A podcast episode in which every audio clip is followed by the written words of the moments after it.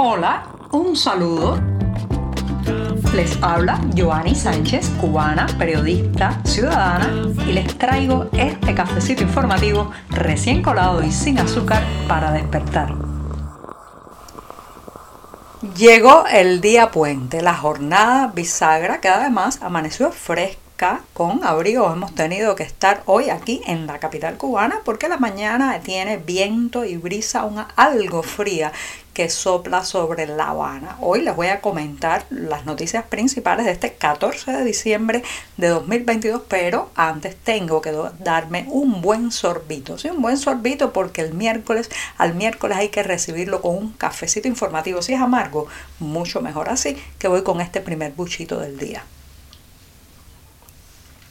Después de este café siempre, siempre necesario, les comento que quienes caminen por estos días por la calle Galeano, conocida oficialmente como Avenida Italia, aquí en La Habana, un nombre que prácticamente nadie le dice, todos la llaman Galeano, bueno, pues quienes caminen por la calle Galeano en las cercanías con el bulevar de la calle San Rafael verán un impresionante árbol de Navidad que se ha erigido allí con luces en la noche. Se ve pues totalmente iluminado desde ayer en medio de una zona con poca eh, con poco alumbrado público con casas muy deterioradas bueno pues está ahí esta especie de escultura de la luz y la esperanza en una ciudad con bastantes elementos para eh, el, eh, digamos, el, el, no optimismo en relación con 2023. Ahora bien, ¿qué importancia tiene este arbolito? Señoras y señores, la historia reciente de Cuba se podría contar también con la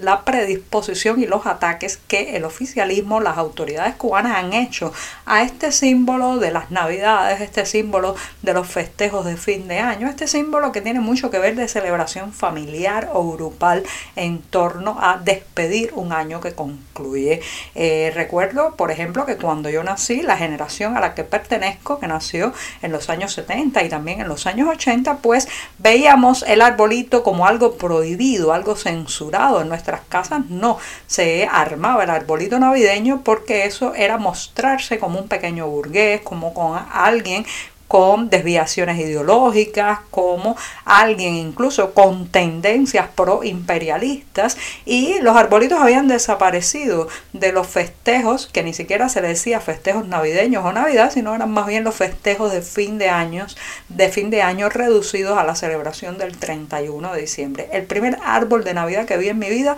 lo vi a los 17 años en una iglesia de la calle Reina. Ahora bien, después vino un momento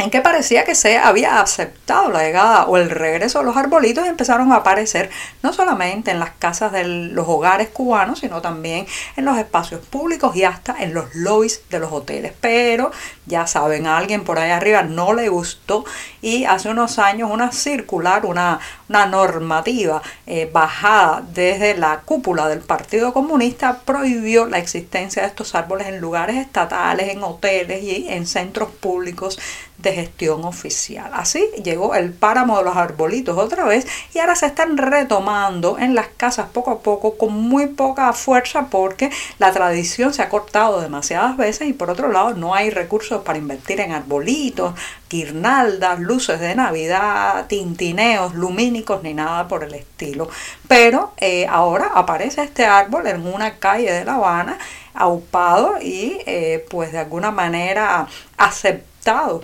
por eh, las autoridades habaneras y uno se pregunta si esto querrá decir que ya eh, tenemos autorización otra vez para los árboles de Navidad en los lugares públicos, si se ha quitado la ojeriza, la animadversión hacia estos objetos, si se está permitiendo otra vez los festejos navideños o se trata, se trata simplemente de otro ir y venir de la vieja historia del arbolito de Navidad prohibido, aceptado, prohibido, aceptado en esta isla.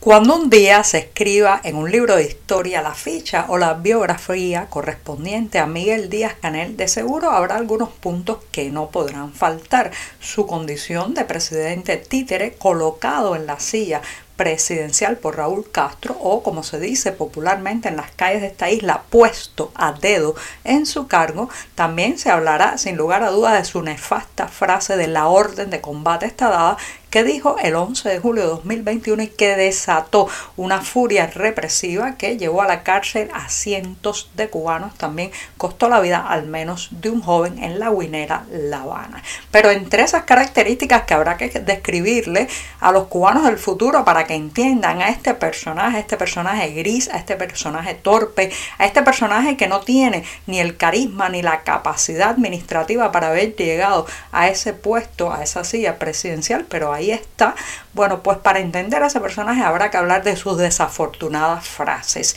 de la capacidad que tiene de hablar y eh, pues meterse en problemas, crear crispación, molestia y rechazo en la población cubana, en fin, que cada vez que abre la boca podría hacerse un meme, una caricatura, un chiste sobre lo que dice si no fuera, si no fuera porque son cosas bien dramáticas. Ahora se le ha ocurrido en la Asamblea Nacional, en la sesión de la Asamblea Nacional de este martes, eh, pues comentar que aunque tenemos una ley de soberanía alimentaria, no hay alimentos que van a aprobar, o sea, se va a aprobar en la isla una ley de fomento ganadero y no hay ganado, y también el país cuenta con una ley de pesca, pero no hay pescado. Cuando usted lo mira así es pura sinceridad, verdad a pulso, porque sabemos que eh, la producción de alimentos, la tenencia de productos que la gente pueda llevar al plato es un gran déficit en esta nación, no de ahora, de hace décadas, lo que pasa que ahora está agudizado con otros factores que hacen de esta crisis de alimentos una de las peores que haya vivido el país, incluso en algunos puntos puede estar ya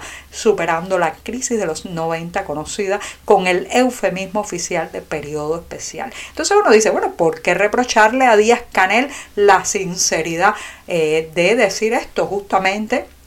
Lo que tantos pensamos, lo que tantos hemos denunciado por largo tiempo. Bueno, señoras y señores, ¿por qué esto él no lo hace con una conciencia autocrítica? Porque un gobernante que confiesa eso inmediatamente tendría que poner su cargo a disposición de la gente y renunciar, porque ¿cómo puede ser que se administre, se dirija, se gestione un país donde no hay nada de eso? Entonces, evidentemente se trata de una maniobra cínica, de un jugueteo de palabras, de un intento de caerle bien a la ciudadanía,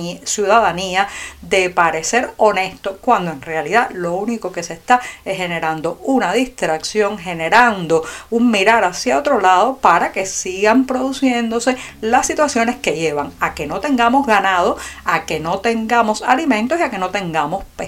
¿Cuál es esa situación? Se resume en la figura de Miguel Díaz Canel, un país mal administrado, un país con el sistema político económico equivocado, un país que tomó el camino errado de la historia. A los residentes en la ciudad de Santi Espíritus, al centro de la isla, les ha durado poco, muy poco el entusiasmo. Hace unos días se había anunciado en una de estas noticias oficiales que se dijo a bombo y platillo en los medios locales que se iba a distribuir un módulo, algunos productos pensados para los festejos navideños, para las fiestas de fin de año y especialmente entre eso iba a haber también la posibilidad de comprar algunas bebidas como ron o cerveza. Recuerden que estos son que han desaparecido hace mucho tiempo de la venta liberada, o sea, la venta fuera de la cartilla de racionamiento en pesos cubanos y solo se encuentran en algunos restaurantes o cafeterías privadas o en las tristemente célebres tiendas en moneda libremente convertible. Sí, esas mismas donde nos venden los productos en divisas, esas divisas con las que no nos pagan los salarios. Bueno, los espirituanos estaban aliviados de que al menos se iba a empezar a distribuir por las bodegas correspondientes al sistema de productos racionados un poco de bebida para los festejos de fin de año. Pero reitero, la esperanza y la felicidad duró muy poco porque finalmente aterrizaron las primeras latas de cerveza en las bodegas espirituanas, que por cierto, cerveza importada de Alemania porque la nacional prácticamente no existe, no se está produciendo prácticamente y a un precio que casi nadie puede pagar con su salario. 200 pesos una lata de cerveza cuando la pensión eh, promedio apenas supera los 2 mil pesos mensuales, cuando el salario mínimo también ronda un poco más de 2 mil pesos al mes. Entonces, ¿quién va a poder costear a ese precio lo que se anunció prácticamente como una dádiva, como un regalo navideño. Lo que ha pasado es que ahí están las latas de cerveza llenándose de polvo en las bodegas espirituanas. La música, la música nos puede salvar del pesimismo, de la desesperanza y por eso quiero despedir este programa en mitad de la semana recordando a un artista que ha, eh, sin lugar a dudas, pues otorgado muchísima esperanza, optimismo y visión de futuro a la nación cubana, nada más y nada menos que el cantante y productor Willy Chirino, uno de los íconos del exilio cubano que por estos días está celebrando sus 50 años en la música, una celebración que incluye no solamente una exposición con sus objetos personales en el Museo de Historia de Miami, sino también el lanzamiento de un nuevo disco con el título Sigo Palante, que está lleno de colaboraciones con otros artistas. Así que ese hombre que ha promovido la esperanza desde la canción, la sonoridad y también pues las bellas letras, le dedico este programa de miércoles para terminar. Felicidades Willy Chirino por los 50 años, el medio siglo de vida artística. Y con esto sí que me despido. Hasta mañana jueves. Muchas gracias. Por hoy es todo. Te espero mañana a la misma hora. Síguenos en 14medio.com. También estamos en Facebook, Twitter, Instagram y en tu WhatsApp. No olvides, claro está, compartir nuestro cafecito informativo con tus amigos.